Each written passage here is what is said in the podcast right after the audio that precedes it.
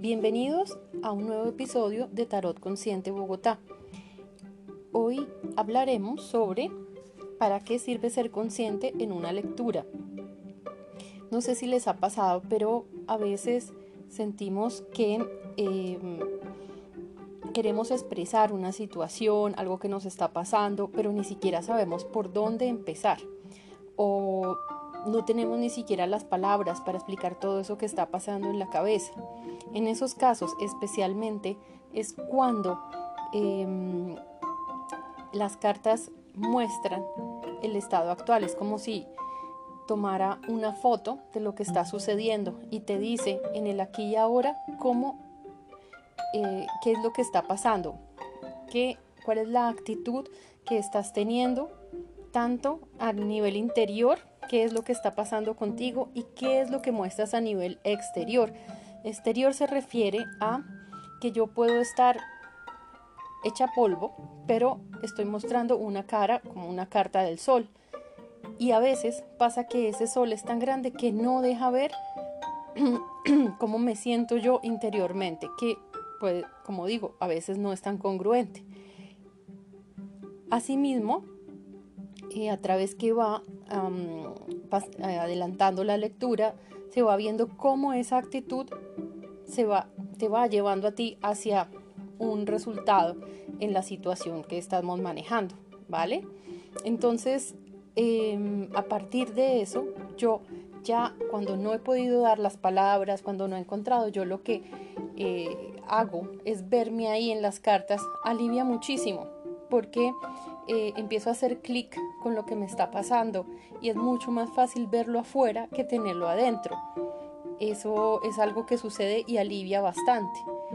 En eso mismo, en cómo estás actuando, en eso que te está afectando en el momento, pues también hay un consejo normalmente que se da, ¿vale?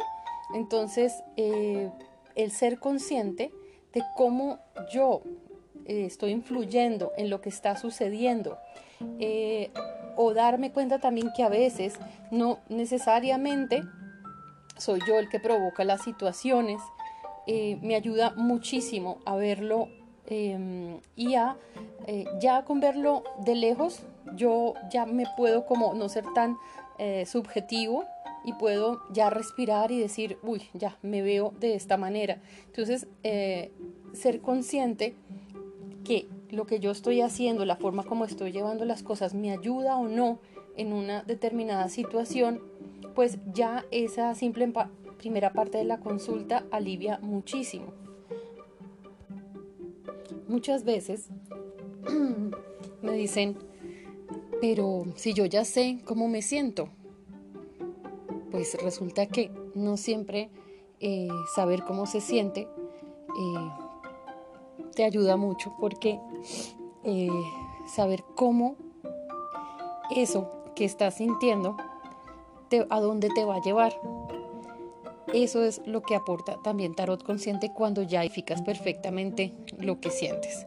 Entonces em, es importante siempre conservar como la una segunda visión y ver las cosas de lejos y em, ver hacia dónde te llevan esas, esos sentires o pensar eso, la forma como se está en una situación.